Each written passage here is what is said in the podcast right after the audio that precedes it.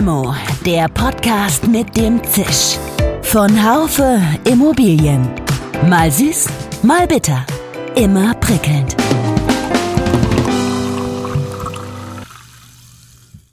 Hallo liebe Limo-Fans. Jens Böhnlein, Global Head of Asset Management and Sustainability bei der Commerz Real, hat zum 1. Juli den Vorsitz des Vorstands der RIX Deutschland übernommen.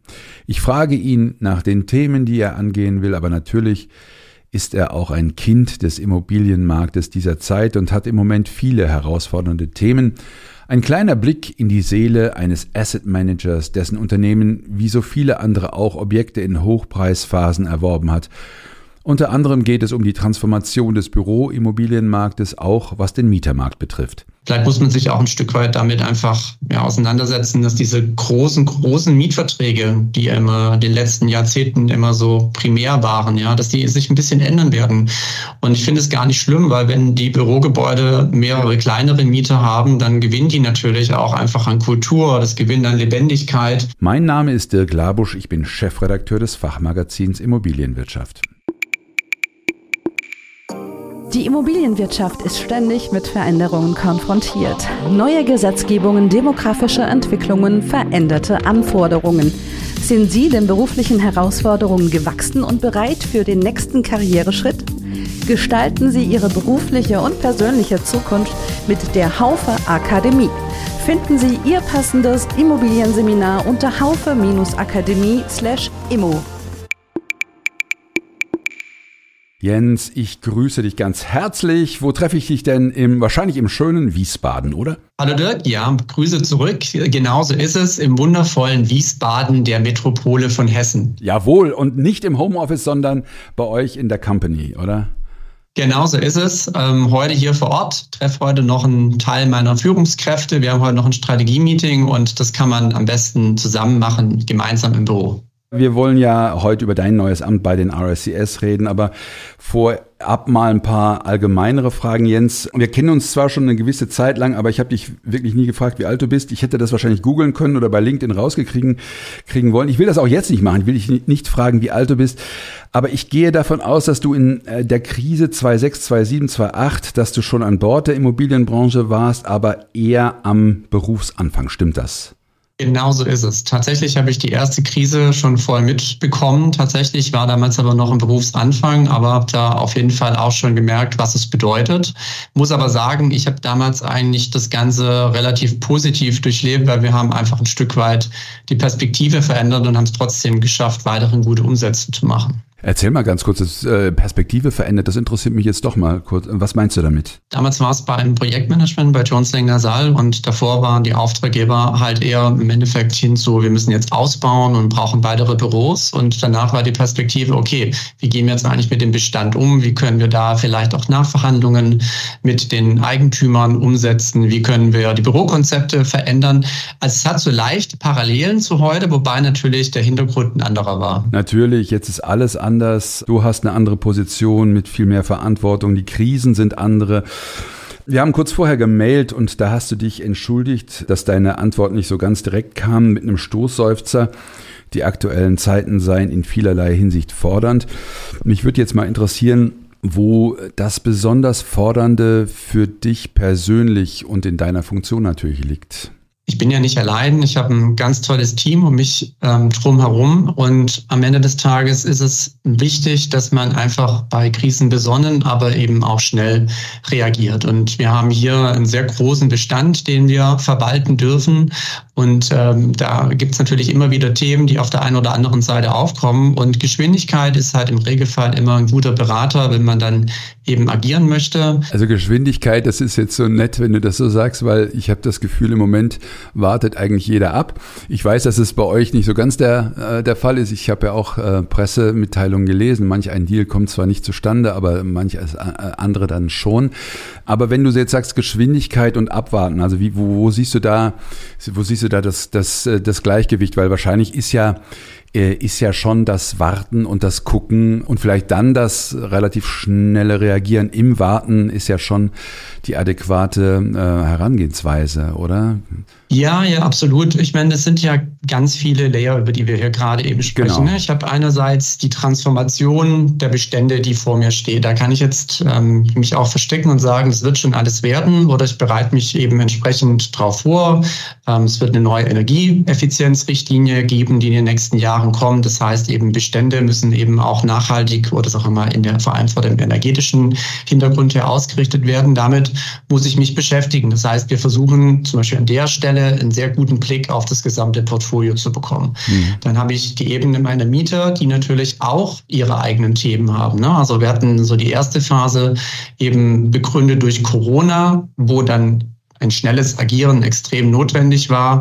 Jetzt sind wir in der Zeit nach Corona, aber das hat natürlich auch seine Spuren hinterlassen. Gerade zum Beispiel im Bürobereich ähm, stellen sich viele Mieter die Frage, wie sieht denn jetzt eigentlich mein Bürokonzept aus? Wie kriege ich das hin, dass ich eben attraktiv bin?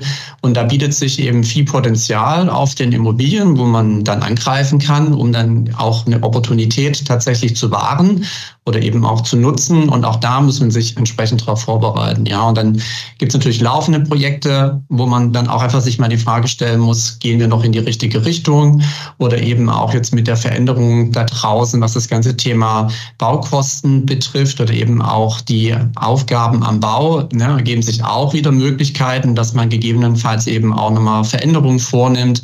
Da kann man wirklich an ganz, ganz vielen Stellen am Ende des Tages angreifen. Und wichtig ist aber halt, dass man das planvoll tut und sich dann auch überlegt, was man eigentlich als Ziel erreichen möchte. Ne? Also jetzt einfach durch die Gegend zu rennen, das, das bringt gar nichts, sondern man sollte es immer mit einer guten Idee machen und dann eben auch ja eine, eine Vision entwickeln, was man entsprechend vorhat. Ja, ja nat natürlich, das, äh, das ist, wäre der Idealfall. Kommen wir nochmal, bevor wir zu den RSCS kommen, nochmal äh, auf zwei Fragen, auch äh, vielleicht kommerzreal äh, besonders betreffend. Ich meine, viele Fondsgesellschaften äh, haben Objekte in Hochpreisphasen erworben. Das ist ja wohl ein Berufsrisiko. Wie geht man jetzt damit um? Ich meine, ist das eine Sache, die dich auch noch besonders sorgenvoll stimmt? Ähm, du wirst jetzt auch erst, was das anbetrifft und das weitere Vorgehen wirst du jetzt auch erstmal abwarten, wenn es um weitere Transaktionen geht. Ähm, da hätte ich mal gerne einen Einblick in deine Seele. Mm, ich würde sagen, es sind zwei unterschiedliche Aspekte. Das eine ist natürlich, dass wir auch Objekte haben, wo du einfach weiß, da musst du in den nächsten Jahren was tun. Ne? Und mit denen muss man dann entsprechend umgehen und sich dann auch einen Plan entwickeln. Das kann eben eine Restrukturierung sein und die, die sieht heute bestimmt anders aus, als wenn wir die vor fünf Jahren angegangen hätten. Ja, und auch unsere Projekte zum Beispiel im Kontext vom Shopping. Ähm, auch da haben wir wahnsinnig viel dazugelernt und es bietet halt jetzt einfach auch nochmal Opportunitäten, da eben in die Zukunft reinzugehen. Zu der konkreten Frage, ähm, was das eben Kaufpreis angeht, ich glaube, ähm, das ist tatsächlich total abhängig davon, wo eine Immobilie steht. Und da kommt es manchmal auf wenige hundert Meter am Ende des Tages auch drauf an. Wir haben jetzt bei unserem Produkt hier, dem Haus Invest, Gott sei Dank, in Anführungsstrichen, ähm, immer sehr, sehr gute Lagen. Ja, Lage ist einer der wichtigsten Kriterien. Ich glaube auch tatsächlich, dass sich das nochmal verschärfen wird in den nächsten Jahren, die da auf uns zukommen, wo wir dann eben einfach auch sehen werden, dass die Mieter sich auf verschiedene Teilmärkte konzentrieren werden, weil dann eben dann da auch was los ist. Ja, ich möchte ermöglicht dann auch attraktiv sein und da glaube ich auch, sind denn die Auswirkungen auf die Immobilienpreise gar nicht so extrem. Das sieht man ja auch. Also auch da vielleicht die Brücke zur RSES zu bauen. Wir hatten jetzt ja neulich gerade eben den Global Commercial Monitor und da kann man schon ganz klar erkennen, ähm, bin ich in einer Primary oder einer Secondary Lage hm. und äh, die Primary lieben deutlich besser. Aber am Ende des Tages werden wir uns, glaube ich, einfach als Immobilienwirtschaft damit auseinandersetzen müssen, dass äh, verschiedene Objekte vielleicht gar nicht mehr so funktionieren oder eben auch die Kosten, die ich in die Immobilien hineinzugeben habe, einfach höher sind als das, was am Ende dabei rauskommt. Ja, das wird auch eine Frage ja. für die Kommunen und für die Städte sein? Also ne, beschränke ich Mietwachstum oder lasse ich Mietwachstum zu? Ähm, und was habe ich denn eigentlich auch für eine Idee von einer Urbanität oder von der Innenstadt für die Zukunft? Von dem her sind, glaube ich, sogar mehr als nur zwei Seelen in meiner Brust, sind ganz viele aktuell, die miteinander ringen, ja. Aber ja, ja. am Ende des Tages musst du das halt, glaube ich, tatsächlich jedes Mal aufs Objekt runterbrechen und dann gucken, was am Ende passt. Auf jeden Fall hochspannend und ich gehe davon aus, du, du redest so entspannt mit mir, du kannst noch nachts schlafen. Ähm, das ist ja, glaube ich, immer das, das Wichtigste. Du hast eben schon auf den Global Commercial Property Monitor bist schon eingegangen, den ihr ähm, vor ein paar Tagen vorgestellt habt, dessen Ergebnisse. Da äh, gibt es ja auch insbesondere in Deutschland eine sinkende Investitionsnachfrage in verschiedenen Sektoren. Ähm, ich habe mich gefragt, warum gerade die Lage in Europa, aber auch in Deutschland so besonders herausfordernd ist, viel herausfordernder als in anderen Teilen der Welt. Ja, ich glaube sogar, wenn man es auf der Welt betrachtet, wird man nochmal zu einem anderen Ergebnis kommen. Also wenn, wenn, also vielleicht nochmal das ganze große Big Picture, ne? wenn ich in Asien unterwegs bin, ähm, dann habe ich fast überhaupt wenige Auswirkungen zum Beispiel auf die, auf die Büromärkte, ähm, dahingehend, dass einfach viele Menschen sehr, sehr beengt wohnen und ähm, dann eben das Büro ein wirklich guter Ort ist, wo man sein kann. Ja, und in Amerika ähm, habe ich lange Wege teilweise vom Büro nach Hause und ich habe auch eine andere Struktur des Arbeitens. Also das ist mehr vielleicht auch so eine Art Freelancer-Tum in Anführungsstrichen. Ja, ähm, das heißt, die Verbindung zwischen Unternehmen und Mitarbeitern ist nochmal anders, als das bei uns in Europa der Fall ist. So, wenn ich dann auf Europa rübergehe, dann habe ich natürlich jetzt die Auswirkungen, ähm, die sich dann eben aus Corona ergeben haben. Und meine persönliche These an der Stelle ist eigentlich so, wir hatten massive Auswirkungen, die sofort durchgeschlagen haben, eben auf den Sektor Retail und auf den Sektor Hotel, weil da war dann am Ende des Tages halt nichts mehr möglich. Das mit dem Büro hat sich ein bisschen verzögert und jetzt sind wir im Endeffekt in der zweiten Phase. Retail und Hotel sind eigentlich schon durch das Tal der Tränen durchgegangen und bei Hotel sehen wir, dass es wirklich nach vorne geht und in dem Bürosektor überlegen sich jetzt halt viele, was mache ich denn jetzt eigentlich damit? Ja, weil jetzt im Endeffekt die Phase kommt, wo sich dann ja die Frage stellt, was ist denn die richtige Entscheidung für mich? Und zu der Frage eben, warum ist Deutschland so speziell? Deutschland ist halt am Ende ein Markt, der von außen immer sehr stark betrachtet wird. Ich glaube, es ist weiter ein extrem wichtiger Markt, der, der für Stabilität wirkt und der im Ausland auch gemocht wird. Also auch wenn wir mit Investoren sprechen, auch mit institutionellen, da gibt es weiterhin ein sehr hohes Vertrauen in den Standort Deutschland. Aber die Unsicherheit, also gerade eben auch, was bedeutet Büro von morgen? Was bedeutet Retail? So weiter. Wie gehen wir mit unseren Städten um? Ich glaube, da müssen wir jetzt erstmal ein paar Antworten drauf geben und dann gibt es auch, glaube ich, wieder einen Zeitpunkt, wo das sich in Opportunität umwandelt. Ja, und dann vielleicht noch ergänzend ähm, dazu, ne, also auch alles, was wir jetzt im Stand haben und was vor uns steht an Transformation, ist natürlich auch ein Riesenhebel, der möglicherweise auch wieder Investoren aus dem Ausland anziehen wird, weil eben Stabilität und Umbau dann am Ende doch was Gutes ergeben wird. Du hattest ja selber ähm, mich nochmal auf diese Colliers-Studie hingewiesen, die äh, ich auch äh, durchaus gesehen hatte, aber ich habe sie dann nochmal ein bisschen äh, genauer mir angeschaut und da wurden ja, wurde ja der, die, die Frage gerade aufgeworfen, wie geht es mit äh, gerade älteren Büroimmobilien jetzt auch weiter? Und da gab es durchaus ein Gefährdungspotenzial, das gemalt wurde mhm. von den Baujahresklassen bis 2009. Und du hast gesagt, dass Büros sich nun in dieser, dieser veränderten Welt stellen müssen und den Beweis dafür antreten müssen, dass sie eine Antwort auf Corona haben ältere Büros sexy machen. Das klingt also wirklich sehr herausfordernd. Wie geht ihr jetzt gerade bei Commerzreal damit um? Und weil äh, vor der Tatsache, dass sich das auch oft genug gar nicht lohnt, wahrscheinlich. Ja, es, es kommt am Ende darauf an, wo du, wo du bist. Es ist wirklich, gibt keine pauschale Antwort darauf. Aber äh, ganz klar, wenn du jetzt natürlich moderne Bürogebäude hast, dann bist du jetzt erstmal in einer sehr guten Situation, weil du hast eben diese ganze Fragestellung rund um Stranded Asset nicht, ne? weil meistens hast du eben neue Immobilien und die entsprechen auch so ein Stück weit dem, was man vor ein paar Jahren ähm, dann eben auch als eine gute Büroimmobilie definiert hat. Das ändert sich jetzt, glaube ich, in Summe alles ein bisschen. Ja, also die, die Frage, warum gehe ich ins Büro und vor allem, wie kriege ich die Leute ins Büro, muss ja beantwortet werden. Da kommt dann auch viel mit Kultur zusammen, also aus dem eigenen Unternehmen auch heraus. Und das wiederum ist vielleicht auch der Schlüssel. Also wenn ich mit meinen Mietern in dieses Gespräch gehe, und die bereit sind zu investieren, dann habe ich eben auch einen Hebel, meine Büros entsprechend anders zu positionieren. Vielleicht muss man sich auch ein Stück weit damit einfach ja, auseinandersetzen, dass diese großen, großen Mietverträge, die immer in den letzten Jahrzehnten immer so primär waren, ja, dass die sich ein bisschen ändern werden. Und ich finde es gar nicht schlimm, weil wenn die Bürogebäude mehrere kleinere Mieter haben, dann gewinnen die natürlich auch einfach an Kultur, das gewinnt an Lebendigkeit. Ich bin nicht mehr so abhängig davon, dass ein Mieter mit 80 Prozent Belegung reinkommt, sondern dann reicht es auch, wenn zehn Mieter mit, also nicht 50 Prozent kommen, ja, weil dann einfach der Traffic entsprechend höher ist. Und damit muss man sich beschäftigen. Ich habe eingangs auch schon gesagt, das ganze Thema Energie, das ist ja auch ein Teil von der Collier-Studie. Mhm. Ich glaube, da kommen wir nicht drum mal weg. Ja, das hilft da nicht, den Kopf in den, den Sand an der Stelle zu stecken. Man muss sich mit seinem Bestand auseinandersetzen. Und dann glaube ich aber ist auch wichtig, und das geht manchmal so ein bisschen in der allgemeinen Diskussion unter, es erwartet ja niemand, dass ich von heute auf morgen meinen kompletten Bestand umbaue, ja, sondern hm. das ist ein langfristiges Wirtschaftsgut und ich kann auch langfristige Investitionen tätigen. Ich muss einfach ein Verständnis haben, wie ist mein Portfolio gerade aufgebaut und dann kann ich das peu à peu entsprechend umsetzen und das nimmt dann vielleicht auch ein bisschen die Angst an der Stelle.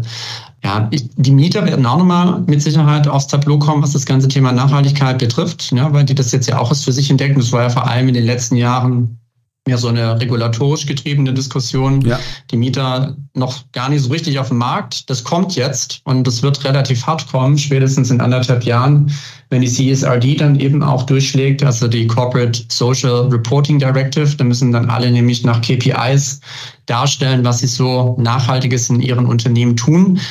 Da wird es transparent und das wird mit Sicherheit auch nochmal einen großen Impact auf den, auf den Markt haben an unterschiedlichen Stellen.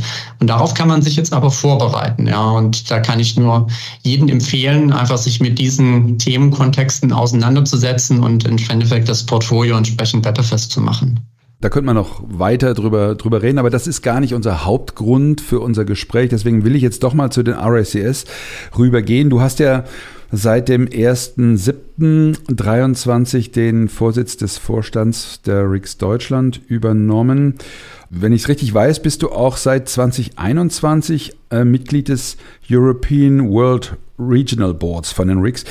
Äh, wie ist es äh, mal für mich, um zum, um zum Verstehen? Kommt man da leichter an Informationen über die Bestimmungen oder äh, über andere Invest Investoren und Märkte in der Welt? Ich gehe davon aus, inwieweit hilft dir das denn bei deiner täglichen Arbeit, in, äh, Mitglied eines solchen Boards zu sein? Also tatsächlich ist es so, das hat mich schon immer fasziniert, auch bei meinen vorhergehenden Berufen, die ich hatte, in einem europäischen oder globalen Kontext zu arbeiten, weil die Welt ist halt mehr als nur Deutschland ähm, und einfach die Impulse auch von außen zu bekommen, ist immer wahnsinnig wertvoll.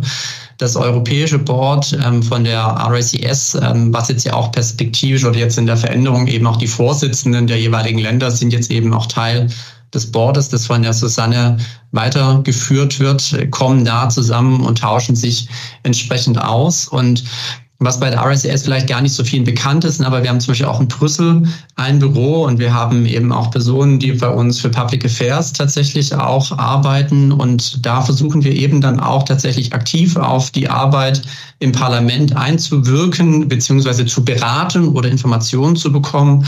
Und es hilft natürlich schon, wenn man ähm, da so ein bisschen frühzeitig auch einen Impuls bekommen, wo könnte es denn eigentlich hingehen? Ja, gerade diese Gesetzgebungsprozesse, die gehen ja meistens über verschiedene Jahre. Und äh, teilweise dürfen wir dann eben auch, ähm, ja, sagen wir mal, Kommentare mit abgeben, wohin etwas gehen könnte. Und die RICS will ja vor allem für Standards auch stehen, die langfristig eben auch wirken und äh, die dann eben auch belastbar sind. Also von dem her ist es für mich toll, da zu sein. Ja, sicherlich auch äh, ein Stück weit äh, Zeit, äh, zeitintensiv, das ist ja klar. Susanne Eickermann-Riepe hat ja bis Juni dieses Jahres beide Ämter geführt. Sie war Vorstandsvorsitzende von RIX Deutschland und auch Vorsitzende des European World Regional Boards. Warum war das überhaupt zu einer Vereinigung dieser beiden Ämter gekommen? Das ist ja durchaus kritisiert worden von Mitgliedern von RIX Deutschland. Rudert die RIX hier wieder ein Stück weit zurück? Also alles steht immer im Kontext seiner jeweiligen Zeit und äh, die RSES ist jetzt in den letzten Jahren auch durch eine Transformation gegangen, so wie viele andere Unternehmen oder Vereinigungen das auch schon in ihrer Historie hatten. Am Ende des Tages war das jetzt, glaube ich, trotzdem wichtig tatsächlich, um eben auch im europäischen Kontext ein starkes Wort für Deutschland einlegen zu können. Und das hat die Susanne sehr gut gemacht. Ähm, wir haben ja auch gerade bei der RSES in UK große Veränderungen in den letzten Monaten und Jahren gehabt, die aber aus meiner Sicht alle jetzt dazu beitragen, dass eben die Berufsvereinigung auch wirklich weiter nach vorne gehen wird und nach vorne gehen kann. Und wir sind jetzt einfach auch in einem Punkt, wo wir als ähm, größter Mitgliederbereich innerhalb von Europa, Deutschland, dann eben auch eine starke Stimme haben. Und an der Stelle war dann eben auch ein, ein richtiger Zeitpunkt, den, den Staffelstab in Anführungsstrichen zu übergeben. Und am Ende des Tages war das auch für mich ein Bewerbungsprozess, so wie für alle anderen Mitglieder auch. Ja, das war nicht geschenkt, sondern wir mussten dafür entsprechend auch pitchen und ähm, das dann das Los ist dann auf mich gefallen. Darüber freue ich mich sehr. Aber jetzt geht es im Endeffekt auch darum, tatsächlich die Rollen zu trennen. Die Susanne wird sehr stark die europäische Perspektive einnehmen und ich werde schauen, dass wir unsere Mitglieder in Deutschland dann eben glücklich machen und da eben auch einen eigenen Fußabdruck weiter hinterlassen. Also sagen wir so, ich habe ja nun wirklich äh, hier immer wieder Ricks Mitglieder auch ähm, gesprochen, die sich oftmals sehr irritiert darüber geäußert hatten, dass äh, eigentlich so jetzt, äh, es gab zwar noch ein deutsches Büro, ähm, aber dass es, dass es da manchmal bei den Ansprechpartnern ähm, gehakt hat. Äh, mhm. Also ich glaube, das, das war, das war für manche war das nicht so richtig befriedigend, die Situation. Da würdest du mir wahrscheinlich zustimmen. Ja, ja, absolut stimme ich zu. War für uns auch nicht befriedigend und das war aber im Endeffekt Teil der Transformation. Ja, und ich glaube, es ist einfach auch fair, wenn man ähm, in einer Beziehung, nennen wir das mal so, es gibt ja Phasen, die gehen hoch und die gehen runter. Und am Ende ist aber wichtig, dass man da zusammenhält. Und jetzt haben wir, glaube ich, eine Phase gehabt, wo es an ein paar Stellen nicht so ideal war. Ähm, wir haben jetzt keinen Paartherapeut gebraucht. Ja, wir haben es aus eigener äh, Kraft heraus geschafft. Aber ich glaube, jetzt, jetzt sind wir auch wieder auf einem echt guten Weg. Ja, also das RCS ähm, Deutschland Büro ist im Omniturm. Das war übrigens Zufall. Ich habe nichts damit zu tun ja, am Ende des Tages.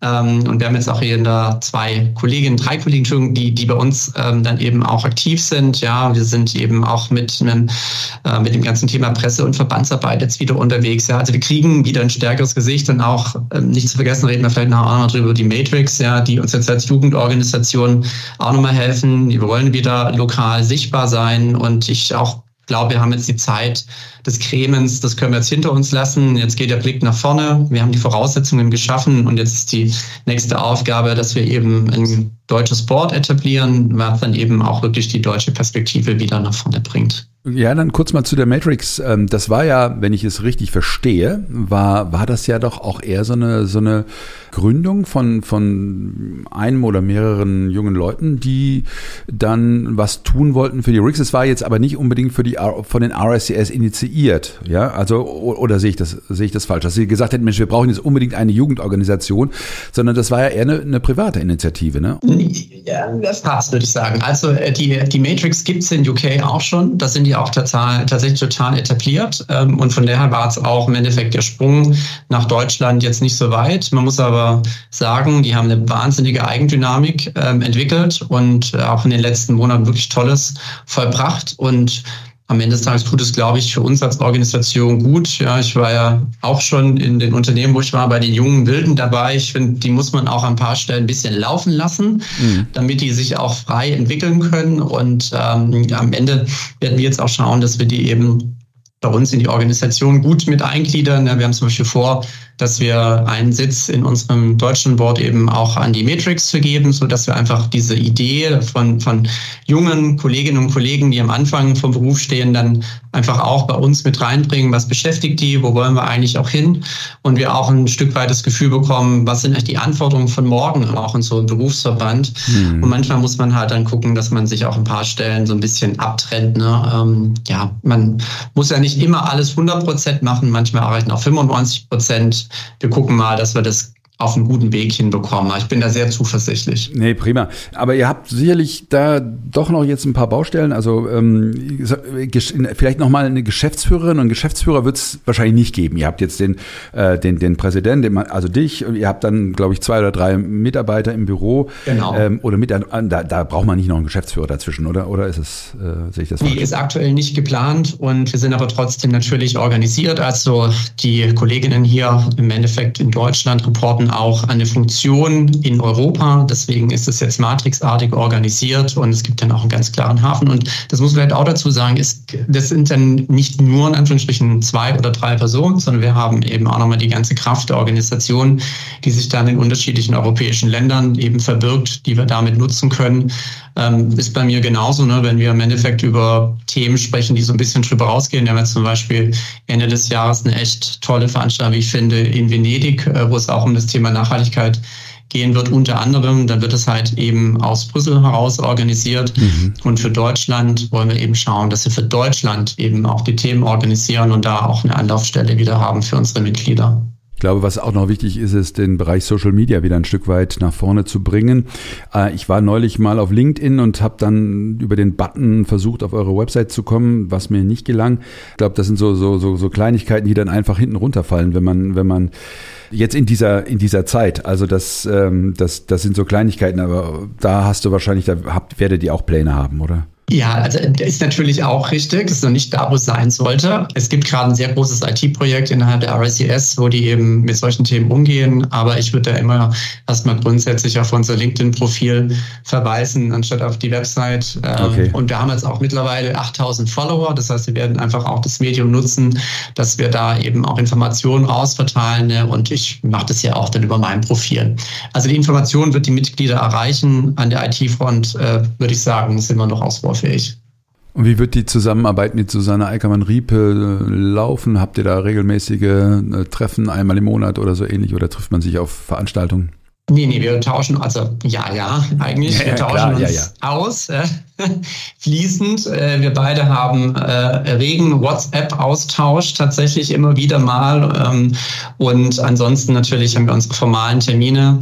Wir treffen uns formal in dem Mehrboard, auch in anderen Strukturen, aber wir haben halt eben auch nochmal zusätzliche Formate, wo wir den Austausch suchen. Das ist, glaube ich, ganz wichtig, ne, weil die RSES ist halt tatsächlich mehr als nur Deutschland. Es sind weit über 100.000 Mitglieder global und ähm, Gerade auch zum Beispiel aus Amerika gibt es echt immer wieder spannende Impulse, die man da bekommen kann. Und das alles ist ja eigentlich etwas, was auch unsere Mitglieder interessiert. Und da versuchen wir vor allem halt auch Informationen zusammenzuführen, die wir dann bereitstellen können. Ja, und das ist, glaube ich, das wird die Aufgabe sein, ähm, lokal zu sein, aber gleichzeitig auch so ein bisschen den Global Reach nicht zu vergessen, weil davon lebt halt so eine Organisation auch total.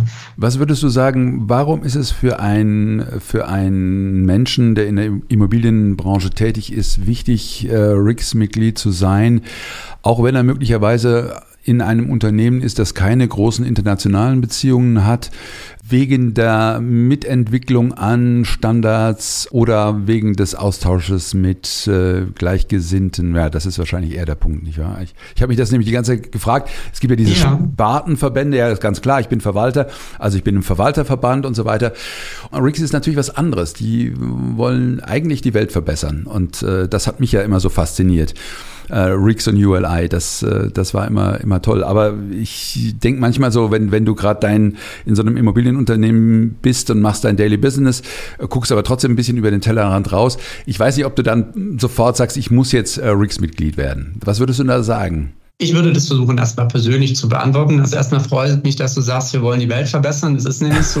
Ähm, und persönlich finde ich das auch gut. Ähm, also gerade in der Immobilienwirtschaft hast du ja einen echt großen Hebel, der vielleicht einem gar nicht so bewusst ist jeden Tag, aber wir können echt viel verändern. Ich habe mich damals dazu entschieden, ähm, Mitglied in der RSCS zu werden, weil mich das Thema Standards interessiert hat, aber eben auch das Thema Ethik und eben auch Governance. Also sprich, du hast das Ding nicht geschenkt bekommen, du hast nicht einfach 500 Euro irgendwo hin überwiesen und dann warst du Mitglied, sondern du musstest im Endeffekt auch etwas dafür tun. Und bei mir war es damals ähm, die Executive Road oder die Executive Road, ja, da musstest du im Endeffekt ähm, in den Gremium hineingehen, erzählen, wer du bist, was du gemacht hast, deine Case Studies erläutern. Und das gab es halt am Ende des Tages auch nicht geschenkt. Mhm. Und ähm, das Gute ist dann an der Stelle, dass du halt auch mit Mitgliedern sprichst, die alle diesen Prozess am Ende schon einmal durchgegangen sind. Ansonsten, ähm, unabhängig jetzt von der RSCS, jeder Berufsverband bietet halt das Potenzial, dann eben auch tatsächlich sein eigenes Netzwerk eben zu vergrößern und ähm, da eben auch mit Gleichgesonnenen idealerweise zu sprechen ähm, bietet Belastbarkeit, ne, das, was ich vorhin gesagt habe. Und am Ende des Tages natürlich hat die RSES auch viele Mitglieder, die nicht nur an so großen Häusern arbeiten, sondern die auch eben Bewertung machen. Ja, und das darf man nicht außer Acht lassen. Das ist ein sehr, sehr großer Teil des Marktes, wenn nicht sogar der größere Teil des Marktes, der außerhalb im Endeffekt der Schlaglichter teilweise auch vorhanden ist. Und das ist ganz wichtig, dass man das mitbekommt. Ja, das stimmt. Das hatte ich das, da jetzt, wo du sagst. Eine, die für mich die wichtigste Frage äh, dieses Interviews ist, ähm, also wir sind dann gleich am Ende, wird es den Rix Fokus wieder geben? Oder wenn äh, wahrscheinlich wird es ihn nicht geben, weil du gesagt hast, ja, wir machen eher europäische Sachen. Ist das so? Nee, nee, nee. Also das eine schließt ja das andere nicht aus. Wir machen super coole europäische Sachen ja. und wir werden das gleiche auch in Deutschland machen. Also der Fokus tatsächlich ist schon weitestgehend terminiert. Er soll ähm, noch in diesem Jahr stattfinden und wir sind gerade dabei in den finalen Besprechungen. Wir haben sehr wahrscheinlich jetzt auch schon einen super Keynote-Speaker, der da auftreten wird, ähm, der nicht aus der Branche ist, so viel kann ich schon mal teasern, der uns hoffentlich ein paar Stellen Impulse gibt oder uns den Kopf wäscht, keine Ahnung, aber so wie ich den kenne, wird der auf jeden Fall kein Blatt vom Mund nehmen und dann schauen wir mal, dass wir den Rest auch organisiert bekommen, ja, und den Fokus wird es geben, die Bewertungskonferenz wird es wieder geben. Wir wollen eben dann auch mit dem deutschen Board wieder stärker in Regionalveranstaltungen reingehen, aber nicht die Masse fokussieren, sondern wirklich Qualität und dann eben auch gute Veranstaltungen anbieten, die dann auch Spaß machen, wieder hinzugehen. Letzte Frage, Jens. Wir schließen immer mit, äh, weil wir wissen wollen, mit wem du denn eine Limo trinken würdest, wenn wir dir eine ausgeben. Das kann irgendjemand sein aus der Branche, aber es, er muss nicht aus der Branche sein. Er kann sogar schon verstorben sein, er oder sie. Hast du eine Idee, mit wem du mal eine trinken würdest? Also grundsätzlich bin ich ja tatsächlich immer noch ein Fan von diesen ganzen Apple-Produkten. Also vielleicht ein bisschen platitüdenmäßig, ne? aber am Ende des Tages ähm, die Präzision von so einem Gerät zusammenzubringen mit einem gelungenen User-Interface und Menschen einfach so zu faszinieren, dass die über Jahre einfach an so einem Produkt kleben bleiben. Deswegen würde mich schon äh, ein Interview mit dem verstorbenen Steve Jobs tatsächlich ähm, interessieren. Ich habe auch damals äh, Aktien gekauft ähm, von Apple, als, als das Ding eigentlich am Boden lag und bin den ganzen Weg über die letzten Jahre mitgegangen, weil ich einfach immer fest an das Unternehmen geglaubt habe. Von dem her würde mich das interessieren. Und dann gibt es noch ganz, ganz viele andere. Ich habe neulich äh, die Biografie von Picasso gelesen. Also wäre auch wirklich mal total spannend, äh, ihn zu treffen. Ja. Das ist einfach ja, es gibt ja gibt's ganz, ganz viele, aber das wäre, glaube ich, so meine erste Wahl gewesen. Also die erste Limo mit äh, zwei Leuten, mit Steve Jobs und Picasso, das wäre ja auch spannend, ja. oder? Wenn, wenn, wenn man die. Äh, das wäre total spannend. Ich danke dir, Jens, und ich freue mich, dich spätestens, schätze ich mal, auf der Expo zu treffen. Ähm, es war mir eine Freude und äh, viel Erfolg für die Zukunft, äh, für uns alle und für Commerz Real und für dich in deinem neuen Amt bei den RICS. Alles Gute, ciao. Vielen Dank, lieber Dirk. Darüber muss ich jetzt wirklich nachdenken, was sich Picasso und Steve Jobs wohl zu sagen hätten. Ich wüsste nicht, dass Steve Jobs gemalt hätte, also vielleicht was auf persönlicher Ebene, Verständnis der Welt, Neugierde, Umfallen und wieder aufstehen oder so ähnlich. Um damit die Brücke zum Immobilienmarkt zu schlagen, während Corona sind Hotels etwa wirklich umgefallen und sie sind grandios wieder aufgestanden. Andere Märkte, wie etwa der Büroimmobilienmarkt, müssen sich ein Stück weit neu erfinden, um nicht umzufallen. Ich wünsche Ihnen ganz herzlich, dass keiner von Ihnen je umfallen möge, bis äh, ganz am Ende. Freuen Sie sich mit mir auf die Expo Real, wo wir sicher die eine oder andere Antwort zur einen oder anderen Frage bekommen werden.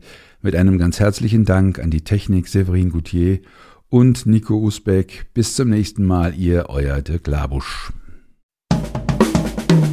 Schön, dass Sie dabei waren. Bis zur nächsten Folge von Limo, dem Podcast mit dem Zisch von Haufe Immobilien. Um keine Folge zu verpassen, abonnieren Sie doch einfach den Podcast in Ihrer Podcast-App.